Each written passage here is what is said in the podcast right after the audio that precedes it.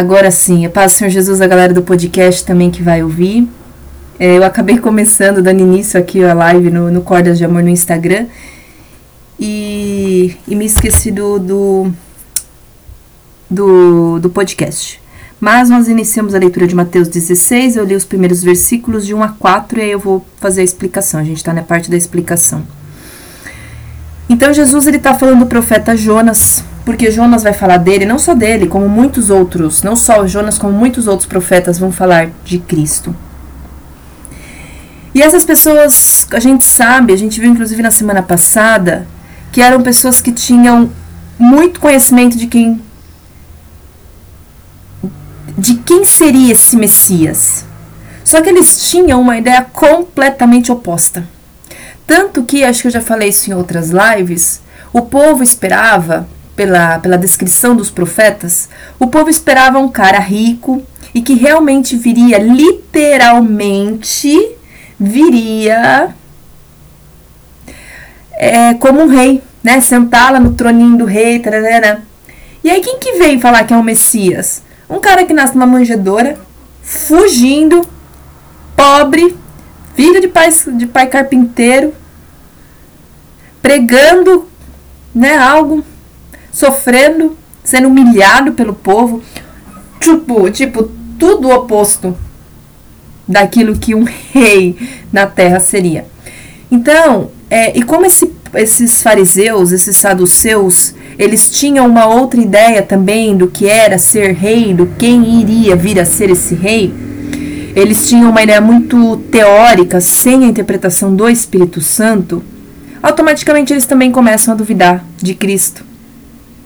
E aí que Jesus começa sempre a chocá-los. E aí Jesus vai falar: Poxa, vocês interpretam tão bem os sinais. Vocês sabem das coisas tão bem. Mas aquilo que realmente deveria saber por vocês, vocês não sabem. E o que, que é? Observem os sinais. Observem aquilo que vocês mesmos leem. Olha que interessante, essas pessoas eram conhecedoras natas da palavra de Deus. Eles tinham um conhecimento incrível mas eles não tinham interpretação, eles não tinham manifestar do Espírito Santo. Então eles faziam com que aquela palavra fosse morta. E sem o Espírito Santo, eu sempre falo isso, sem o Espírito Santo, sem o próprio autor e dono da Bíblia, eu vou interpretar a Bíblia do jeito que eu quero, ao meu próprio espírito, ao meu próprio olhar, à minha própria mente. Isso é um risco quando a gente fala de desse povo, dos fariseus, saduceus e mestres da lei, a gente acha que eles não existem mais. E nós falamos, inclusive, nisso na semana passada, o quanto a gente tem que tomar cuidado. É, é verdade, Tiago, ele lança sai fora. Jesus amava fazer isso, né? Eu ponho fogo na palha, ó, dando pé. É um cara inteligente, porque eles. Meu, não adianta bater boca com esse povo, não adianta. Né? Ele sabia que não ia adiantar. E ele usava disso para fazer eles refletirem, fazer o povo refletir. Porque quando os saduceus e fariseus vêm com a visão deles, Jesus vem com a dele. E aqui, quando tem esse choque, o povo reflete. E quando o povo reflete, o povo começa a falar: hum, é verdade. É verdade. Então, por essas pequenas cutucadas de Cristo, o próprio povo, né, os próprios eh, saduceus e fariseus se se enredavam, eles mesmos se enredavam. É, então isso, isso é interessante de observar. E a gente tem que tomar cuidado sim, porque nós precisamos não ser né, os fariseus, os saduceus e, e tudo mais, mas nós também precisamos estar muito ligados com Cristo para não cairmos nas ciladas. É, por quê? Jesus, ele vai nos ensinar através da palavra quem é e quem não é. A gente precisa aprender a discernir, é o Espírito Santo que nos ajuda a discernir. E é tão, é tão forte isso quando, a, quando eu penso nos fariseus e nos saduceus, mexe muito comigo porque eu fico pensando o quanto muitas pessoas estão sendo enganadas e o quanto muitas pessoas estão enganando com o uso da própria palavra de Deus. Eu sempre bato isso, bato nessa tecla. Porque sem o Espírito Santo não tem como termos certas coisas.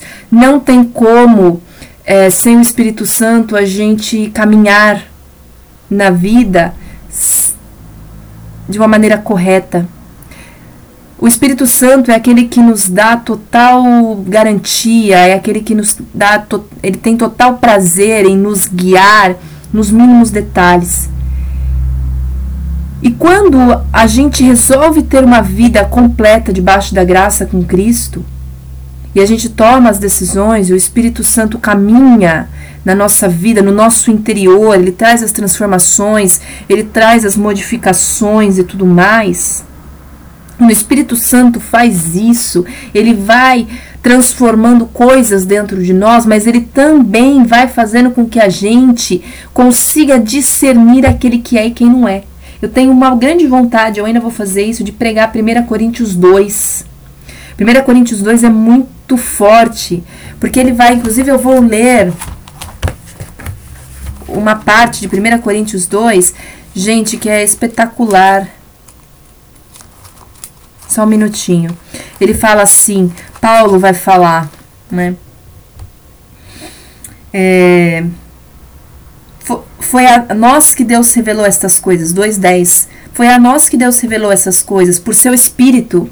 As coisas são reveladas para todas as pessoas pelo espírito. Sem o espírito não tem revelação. Por isso que esses homens, esses fariseus, saduceus, mestres da lei, não conseguiam sair da teoria da palavra. Tanto que Jesus, em outras, outros momentos que a gente já leu, vai falar: vocês são hipócritas.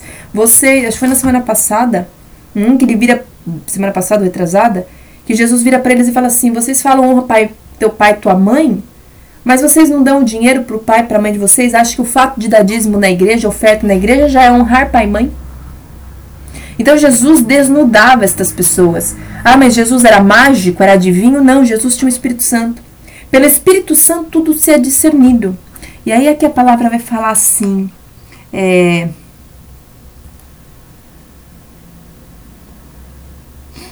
versículo 14. Mas o homem natural não aceita as verdades do Espírito de Deus.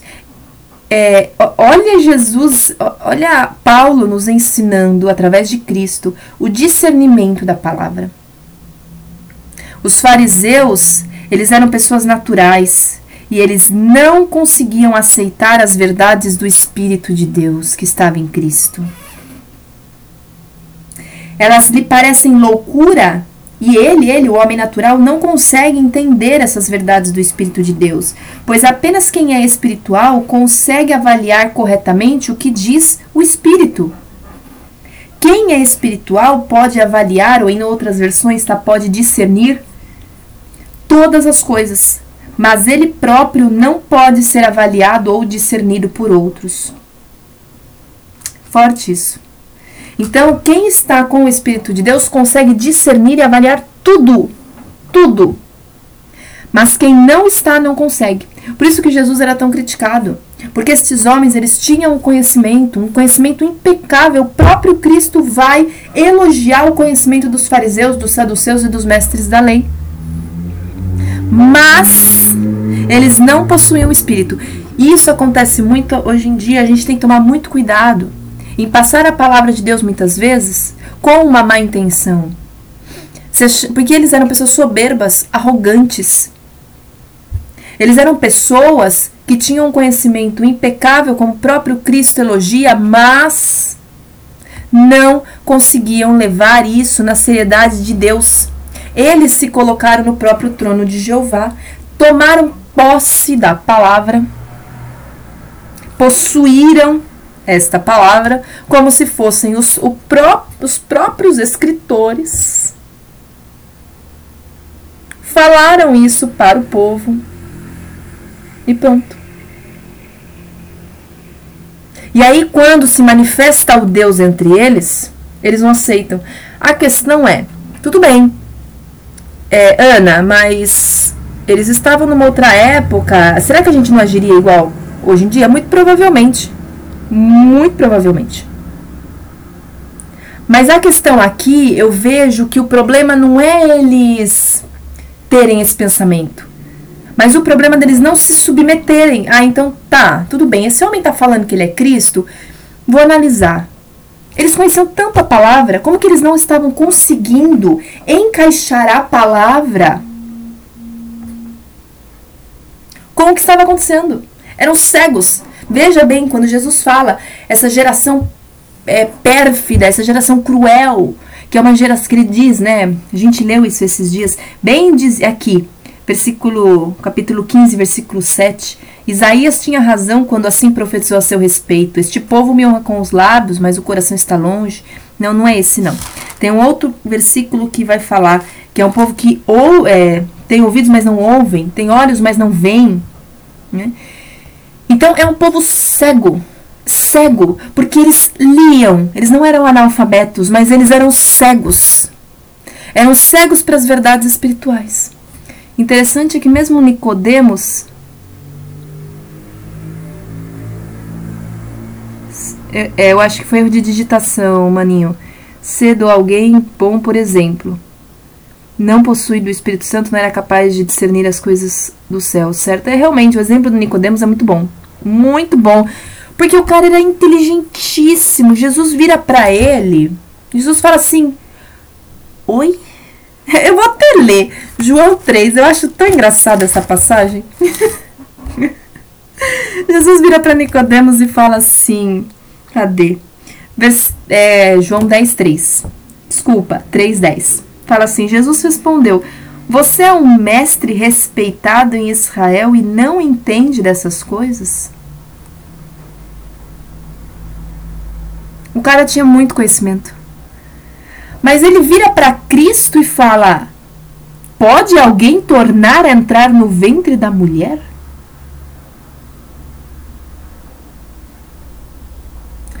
Quando Jesus, aí Jesus vai ter que virar para ele e põe assim, versículo 12: Se vocês não creem em mim quando falo de coisas terrenas, como crerão se eu falar de coisas celestiais?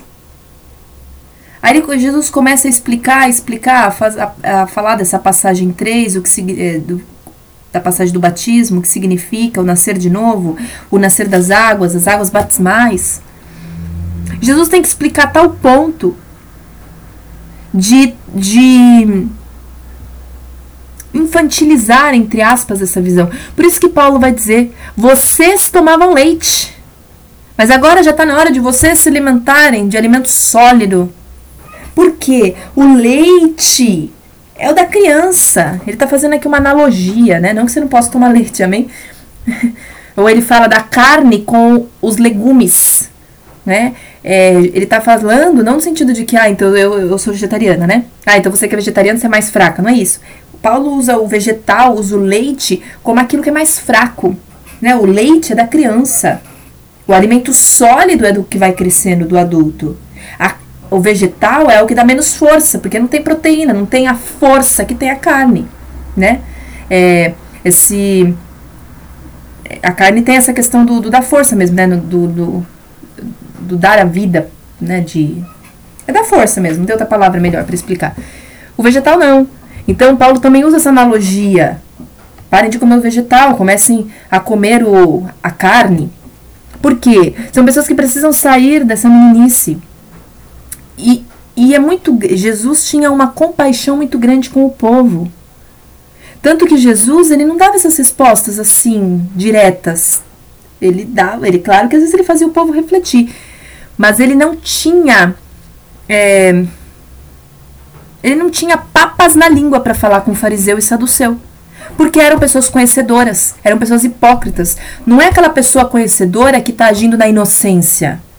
Eram pessoas hipócritas. Tanto que quantas passagens não tem na Bíblia falando que esses, que esses caras, que esses é, fariseus ficavam em dúvida. Tem uma passagem que diz, né? Que eles falavam entre si. Se a gente falar isso, ele vai falar não sei o que, mas se nós falarmos aquilo, porque eles sabiam. Só que eles não queriam entregar os pontos. Porque entregar o ponto significa entregar o ponto da arrogância, do orgulho, Entregar o ponto de eu não estou certo envolve questões políticas, financeiras, tomar poder. Então eram pessoas que tinham conhecimento, mas não tinham temor. Só que isso não é só de antigo, isso é atual. Por isso que é tão importante nós termos o Espírito Santo, nós desenvolvermos intimidade com Jesus, com o Espírito Santo, com o nosso Pai, nosso Jeová Santo. Porque é apenas através deste meio, é apenas através da, desta forma de intimidade que a gente vai ter discernimento. Porque senão nós somos enganados. Como esse povo era, nós também somos. Quem não tem conhecimento bíblico, junto de intimidade com o Espírito Santo, é facilmente levado, porque um cego guia outro cego. Só que o contrário também é verdade. Nós precisamos tomar cuidado para não sermos enganadores, sem querer ou propositais. Ah, eu que nem, vou dar um exemplo meu. Eu leio a palavra do Senhor. Só Deus sabe o medo que eu tenho de fazer essas lives. Eu tenho medo sim muitas vezes de passar algo errado. Por isso que eu gosto tanto de ler a Bíblia, porque eu entendi diante de Deus que esse é o meu papel, passar a palavra. E tem vezes que Deus me mostra coisas e aí eu lembro que eu falei algo para alguém que não se encaixa muito no que eu tô entendendo agora. Gente, eu falo, nossa Deus, que aquela pessoa esqueça isso, porque na época eu tinha um entendimento, agora já tenho outro. Porque a palavra de Deus, o entendimento dela vai aumentando conforme aumenta a minha intimidade. E eu, às vezes eu fico pensando, eu falo, caramba, como a minha pregação lá no início era vazia, era, era superficial. Então imagina eu daqui a alguns anos se eu não me perverter. Então a gente tem que tomar muito cuidado a respeito do nosso, do nosso comportamento, da nossa intimidade com Cristo. Porque são vidas que estão em jogo. Por isso que se eu, Ana, ou você que está assistindo, se nós não crermos primeiramente no sacrifício de Cristo, de que ele veio, se nós não crermos que a vinda de Cristo, a segunda vinda é real, se nós não crermos no que a palavra diz, não tem sentido pregar. Se a gente não crê numa lei de salvação, meu amigo e minha amiga, essa Bíblia então você pode pegar e jogar fora.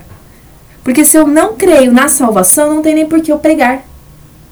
Porque, por que, que eu prego isso? Porque eu creio que almas precisam ser salvas para na segunda vinda de Cristo irmos morar com Deus no céu para sempre, sem morte, sem choro, sem sofrimento, sem nada disso. É por isso que eu prego. Porque eu quero que mais pessoas sejam salvas.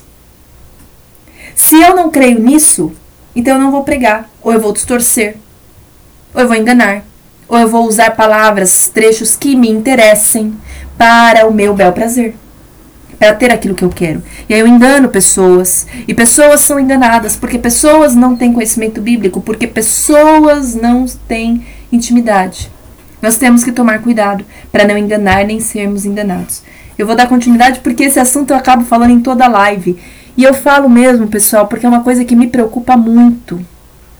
Me angustia demais as pessoas não terem conhecimento. Acho que por, por eu ter saído de enganos, né, por eu ter tido uma construção de enganos em religiões que eu passei, pessoas que eu é, que foram me falando que era o que não era Deus, engano para mim, né? Porque eu não acredito que a verdade é relativa, mas eu, acredito, eu sei que cada pessoa tem a sua forma de enxergar a vida. Isso eu respeito. Mas é, quem está no meio cristão é que eu me preocupo. Quando eu falo leia uma palavra, não seja enganado, são para estes que estão no meio cristão e querem ter esse conhecimento, ou pessoas que criticam a palavra sem ter conhecimento da palavra. Então, quando eu, eu, bato muito na tecla, porque eu acho que a gente tem que entrar na nossa mente que nós precisamos ler a Bíblia e nós precisamos ter intimidade. Seria certo eu dizer então que o engano pode começar em mim? Ou seja, eu perverto a palavra, a minha, para não ficar feio, eu perverto para terceiros.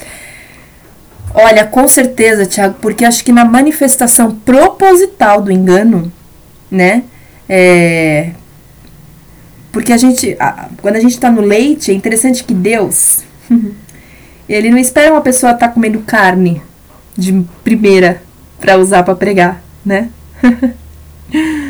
é, ele usa e quando ele usa, principalmente quem está no início, no leitinho, né, no, no vegetal, é tão bonitinho. a pessoa vai falar da palavra de Deus E ela ainda não discerne ela mesma com Deus, então ela fala: Deus está usando.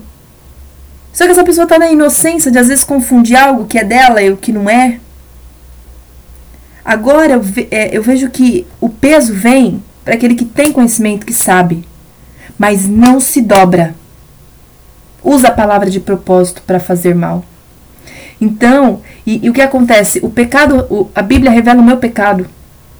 Então eu, eu sou uma pecadora peca, é, pregando para pecadores. e eu tenho pecadores escutando uma pecadora falar. Vai ser assim para sempre. Até que Cristo venha, vai ser assim. E. Então, perverter a palavra. Tem pessoas, por exemplo, que querem viver numa vida X e usam versículos, distorce, para aliviar a própria culpa. Isso existe. Tem também, meu irmão, é, pessoas que às vezes não têm o entendimento pela falta do Espírito Santo, então interpreta aquilo erroneamente. Pastor Jesus Darley, bom te ver. Preciso que você me responda a mensagem lá para poder ligar para você, a gente conversar. Viu? Deus te abençoe. É... Existem pessoas que usam a palavra para conseguir o que querem. Existem pessoas que, para não pegar, pregar contra si mesmas, não falam o que tem que ser dito, no púlpito, né, no, no espaço feito para pregação. Então existem N, N questões. O engano ele pode sim começar, por isso que muita intimidade é necessária, porque Jesus é luz. Jesus é luz. E onde ele entra, as trevas têm que sair. As trevas têm que sair. E as trevas do meu próprio desconhecimento. Eu gosto demais da passagem em Ezequiel. E é interessante, eu gosto tanto, mas eu nunca decoro qual capítulo que é. Eu nunca sei se é capítulo 24, se é 27. Nunca, nunca. É, mas eu sempre falo. Deixa eu ver se é 24. Eu sou apaixonada por essa passagem. Deixa eu ver. Não é 24, não é 27. Eu já vou te responder, Darlan. Hum, que. Deixa eu ver, deixa eu ver, deixa eu ver. Ah, eu nunca lembro. Uma pena. Preciso... Ah, aqui. Ezequiel 47. Preciso decorar. Ezequiel 47 vai falar do rio. E é um rio que. Eh, Ezequiel sai do templo e ele vê um homem de linho lá longe. E o homem de linho fala: Venha. Ezequiel anda 500, pa, 500 metros, 500 passos, 500 medidas lá. Aí bate no, no, no tornozelo dele a água. Aí anda mais 500, bate no joelho. Anda mais 500 na cintura. Anda mais 500, bate aqui. Anda mais 500, você já nem ele tem que mergulhar. Porque isso é a presença de Deus. Você tem que ir indo, indo, e é cada vez mais profundo. Esse essa luz que Cristo traz para iluminar as trevas é a luz de mim mesma, é, é, são as trevas de mim mesma também. Porque às vezes eu tenho áreas desconhecidas de mim, às vezes eu tenho um comportamento que eu nem percebo que eu tenho. E aí Jesus começa a abrir os meus olhos para mostrar que eu tenho um comportamento errado. Aí depois Jesus começa a abrir meus olhos para mostrar onde aquele comportamento começou e como eu preciso de cura e como ele é profundo e como que aquele comportamento se dá.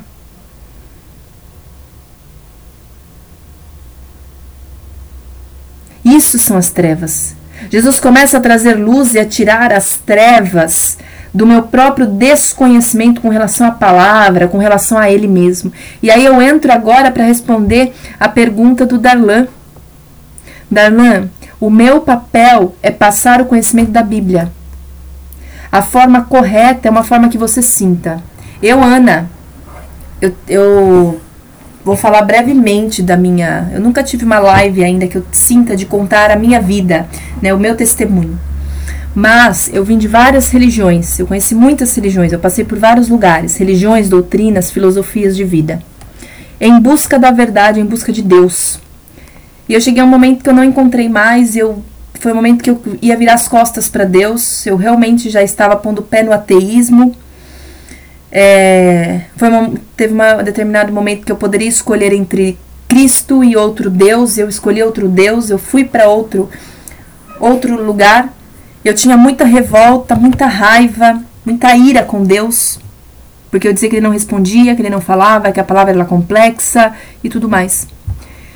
Só que chegou um determinado momento que eu comecei a ver algumas coisas acontecerem e eu falei: tudo bem, eu quero saber quem você é. Eu falei: eu vou ler a Bíblia porque eu quero conhecer. Então, no meu caso, eu fiz um voto com Deus. Em um ano, eu li a Bíblia do início ao fim. Eu lia de quatro a seis capítulos por dia, de Gênesis até Apocalipse. Eu falei assim: eu vou ler como um livro qualquer. Eu não vou ler de maneira espiritual. Para mim, fez toda a diferença. Porque eu entendi muitas coisas. Para mim fez sentido. Para mim a palavra ela penetrou tanto no meu coração, Darlan, que muitas muitos desses enganos se caíram e a palavra ela começou a ligar. Isso foi há seis, sete anos atrás. Seis anos. Eu tenho cinco de batismo. Eu li a Bíblia um ano antes, um ano e meio antes de eu me batizar. Mais ou menos entre seis e sete anos faz que eu li a Bíblia do início ao fim. Então, essa foi para mim a forma mais correta. Só que eu entendi que só a Bíblia pela Bíblia não resolve. Aí depois eu fiz a leitura de forma espiritual. O Velho Testamento eu já li três vezes e o Novo eu não leio ele sequencial. Eu vou lendo, né? Conforme eu sinto. Então, para mim, e hoje em dia eu leio de forma espiritual e eu oro. É, eu tenho o hábito de ler, estar sempre lendo um livro da Bíblia. Então, vamos supor, eu tô lendo no momento Zacarias e 1 Samuel.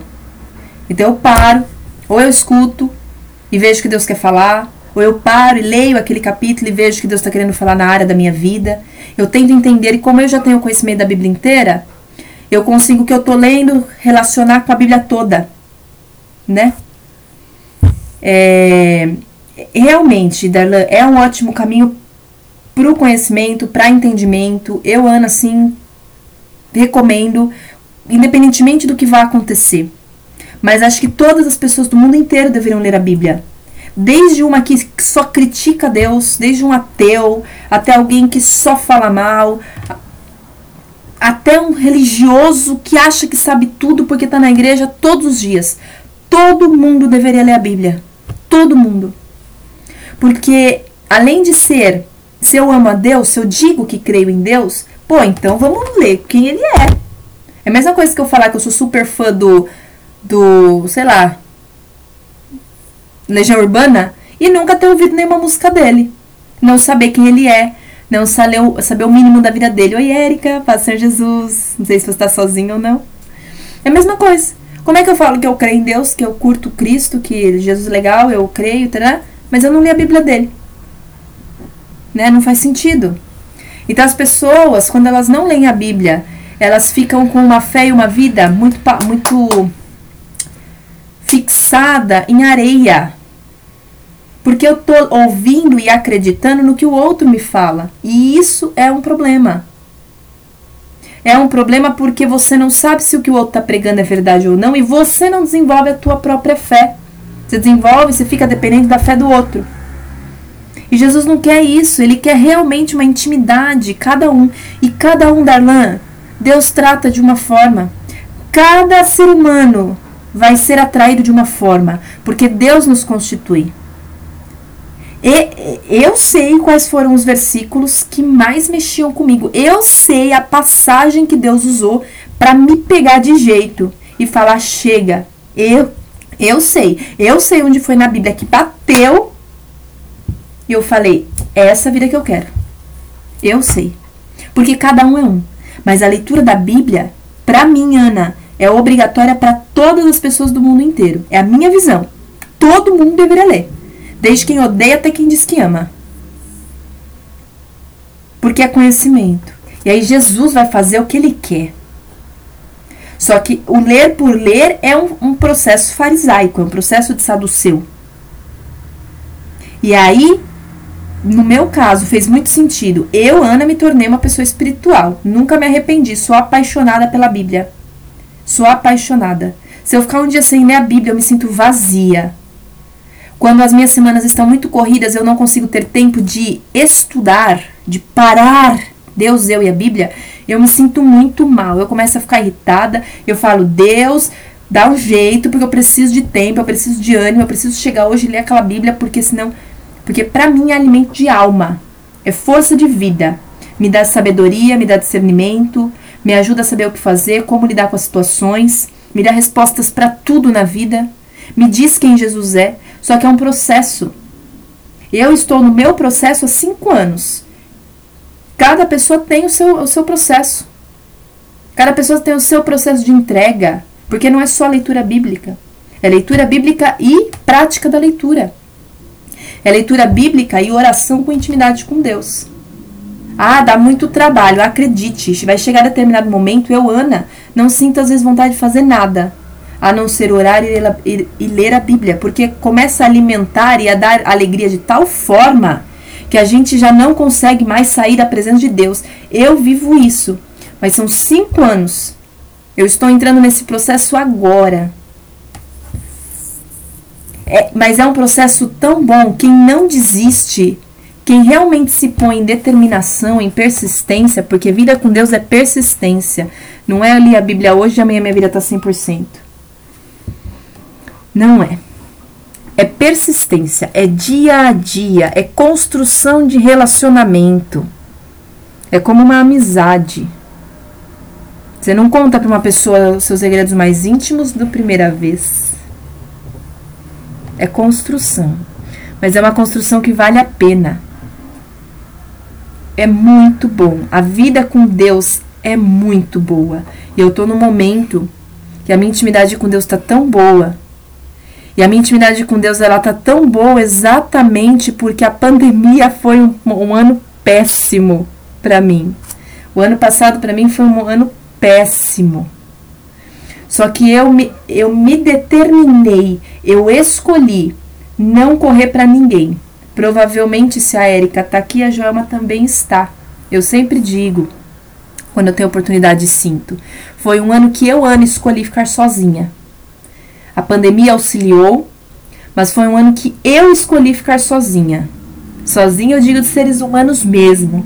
Eu me isolei da galera da minha igreja porque eles são de Bragança, então não dava mesmo para vê-los. Mas foi uma escolha minha, inclusive, não contar muitas coisas para minha liderança. Só que eu não contava para a liderança, mas eu contava tudo para Deus. Eu não agi na rebeldia de calar a minha boca e guardar os pecados. Eu decidi ter intimidade com Deus eu não terminei o meu 2021 igual como eu comecei ele. Para mim foi o melhor ano. De tanta dor que ele significou para mim, de tanto confronto, conflito, confusão, cansaço, desânimo que ele me significou. Então, eu Ana aprendi que a intimidade com Deus, ela é fortalecida no meio da dor. E é uma delícia. Paulo vai dizer que a gente aprende a se alegrar na tristeza, na dor, e as pessoas no mundo não entendem. Quem não passa por isso não entende vai falar que nós somos somos masoquistas. E nós não somos. A gente só entende que não tem para onde fugir e que a dor da alma tem que ser posta em Deus. É isso que Jesus tanto quer falar. É isso que Jesus quer que o povo tenha intimidade com ele. Jesus queria que todos deitassem no peito dele como João deitou. E não que sejam pessoas como Judas, que falam, que ouvem, que veem, mas na verdade não entendem nada, não pensam em nada, não escutam nada, não enxergam nada. Pessoas que estão cruas por dentro, nós não podemos ser essas pessoas que têm conhecimento bíblico, que escuta. Ah, eu escuto ministração, vou na igreja todo dia, tomo santa ceia, participo do coral da igreja, do louvor. Ah, eu me confesso pro fulano, pro ciclano. Ah, eu participo de todas as práticas daquele local, daquela religião que eu vou. Mas está vazio por dentro. Está vazio, não sabe, ainda não conheceu quem é Jesus. Não conheceu. Esse é um momento de confronto que todos nós precisamos. Eu tive um momento de confronto que eu falava: caramba, eu tenho conhecimento bíblico, mas quem é Jesus? É muito ruim, gente, cair a ficha. Quando a gente fala, eu tenho conhecimento bíblico, mas quem é Cristo? Quantas vezes eu falei, eu tenho conhecimento bíblico, mas eu não sou feliz? Eu falava, como assim? Eu sou cristã, eu tô com, com o Deus dos deuses e eu não transpasso felicidade e eu não exponho. Eu, eu não sinto a alegria de estar com Ele, eu não sei quem Ele é. Isso me perturbou. A vida com Cristo é a melhor coisa que um ser humano pode fazer, porque tudo que ele quer e precisa está em Cristo. Toda carência, toda falta de amor, todo afeto, toda necessidade de paternidade, de maternidade, toda fome física, espiritual, mental, ele que dá, porque a palavra garante Deus em tudo. Tudo. Se você falar, fulano tá passando fome, tem um monte de versículo de Deus dando comida física ou ensinando a fazer jejum.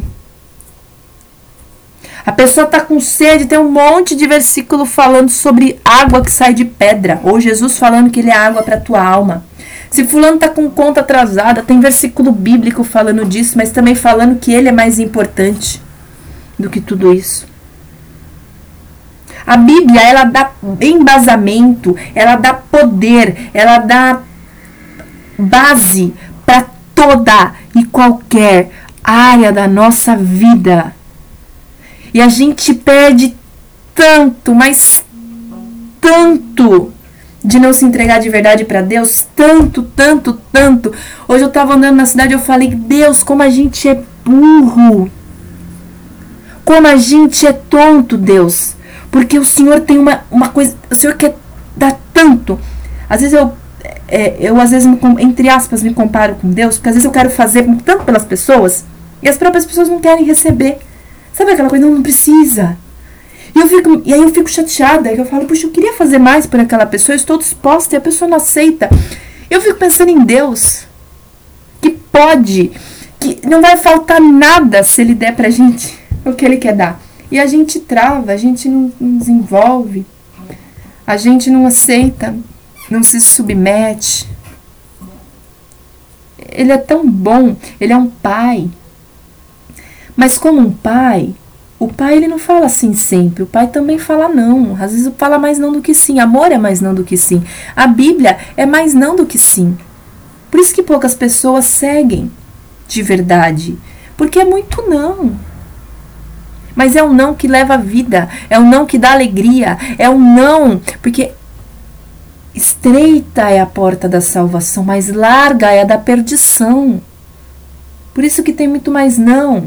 Como é que você quer entrar com um monte de sim? Não, não pode, não pode, não pode, não pode. Mas está fininho ali entrar. E a gente precisa aprender a se submeter, porque a gente acha que vai ser ruim abrir mão de tudo que leva para a perdição. A gente acha que vai ser ruim abrir mão de tudo que a Bíblia diz não. Dói a carne, mas o espírito é tão vivo e de repente aquilo já nem faz mais falta, porque a alma cansa de viver longe de Deus. A nossa alma não foi feita para viver longe do nosso Salvador. O nosso espírito não foi feito para viver fora de Deus. Não foi. Nós fomos criados por Jeová e ele colocou em nós a falta a falta que a gente tenta colocar o tempo todo em pessoas, em situações, em vícios, mas é para ser posta nele, porque é nessa falta que ele fala, é, vem para mim. E por isso que o ser humano inventa tanta coisa, quando ele só precisa dobrar o joelho e orar. Só. E a gente não quer desenvolver isso porque a gente tem preguiça, porque a carne fala alto.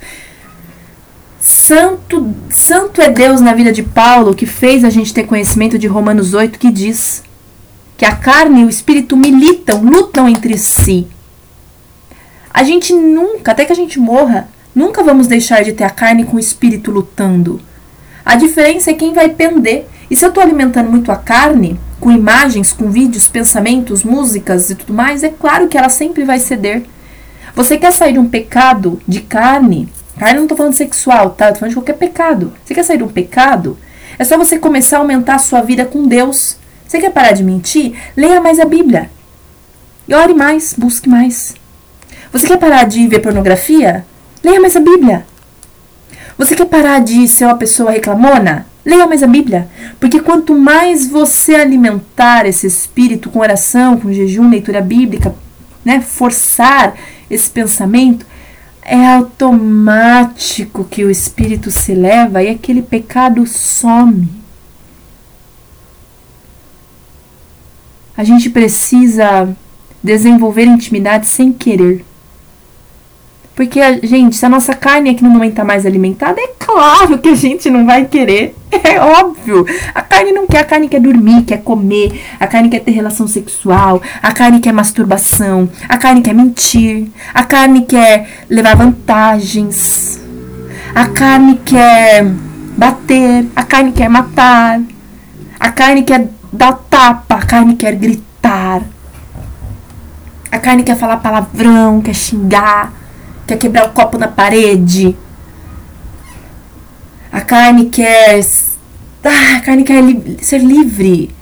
Ser livre no sentido de ah, fazer tudo que eu quero. Mas a verdadeira liberdade não é essa. Não tem liberdade porque a carne não vê limite, não vê fim. A verdadeira liberdade é a limitação do não. Porque é o espírito que é a realidade se encaixa no que é real e vive a vida que veio criado para viver. Por isso o ser humano que, que se vê, se diz livre no mundo, muitas pessoas acham que a religião prende pessoas, mas não. A religião, a palavra de Deus, não prende ninguém. Ela traz a verdadeira liberdade. A prisão está no mundo, de se fazer tudo o que se quer. E nunca se está cheio, porque o vazio é tão grande que se busca nos vícios e por aí o preenchimento de algo que é só de Jeová. Santo é Deus na nossa vida. Já são 8h32, eu vou ler o versículo 5 em diante. Podem ficar à vontade com o chat, tá bom?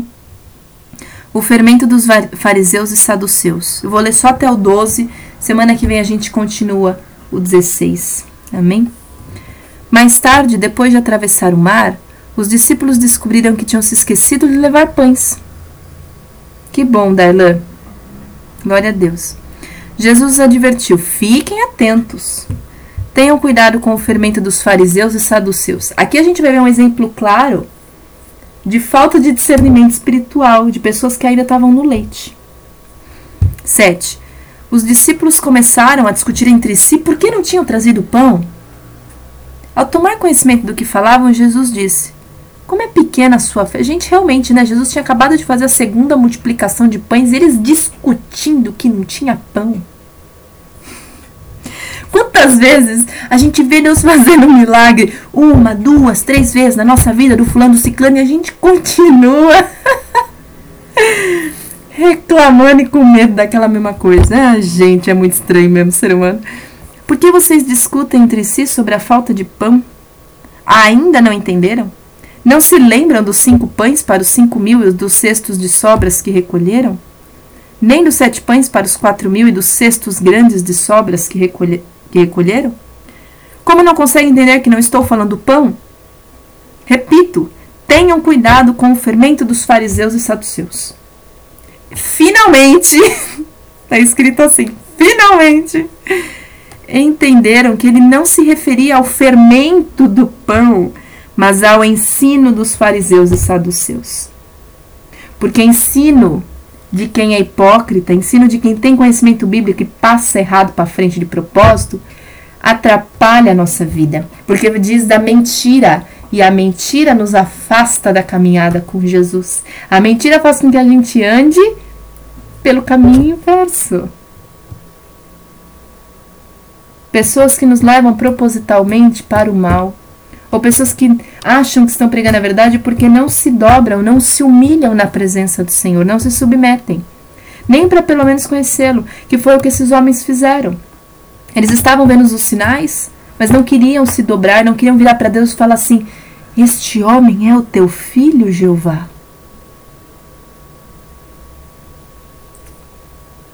Verdade, tia, é verdade. Trago à memória aquilo que me traz esperança. Inclusive, esse é um versículo muito usado para momentos de tristeza e depressão. O como se cura a tristeza e a depressão, né? as fases tristes e depressivas. Sempre retomando boas lembranças e trazendo aquilo que traz esperança. Porque o que traz esperança me dá força pro agora, esperando coisas boas do futuro.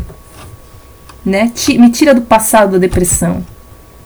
e me dá uma esperança daquilo que é real. Eu não posso ter esperança no que não é real. E o que é real? O que a Bíblia diz. Por isso a palavra ela só faz sentido se a gente crê. E crer não tem a ver com sentir, tem a ver com crer. Crer é um processo mental, racional. A fé é racional.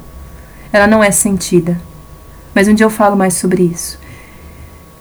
E que a gente tome cuidado mesmo com o fermento dos fariseus. Que a gente tome cuidado com o que a gente ouve, com o que a gente absorve. Tá em dúvida? Vai, vai para a própria palavra. Né? Vai para a própria palavra. Consulte a Deus. Peça para Deus fazer provas. Deus sabe do temor que eu tenho da palavra, mas você tem todo o direito do mundo de fazer prova de mim. Você tem prova de virar para Deus e falar assim: Deus, aquela mulher que prega, realmente está pregando a tua palavra? A, a Ana realmente está fazendo certo? Quero que os fariseus deveriam ter feito com Jesus e não fizeram. Deus vai responder. Amém? Porque, com, porque foi para isso que o filho dele veio para trazer salvação. Então, de Deus, ele responde quem é e quem não é. Amém? Eu vou orar, 8h36. Que Deus abençoe muito nas nossas vidas. Galera do podcast, me perdoe de ter esquecido, mas vocês não perderam muito. Só o início que eu tinha lido a palavra.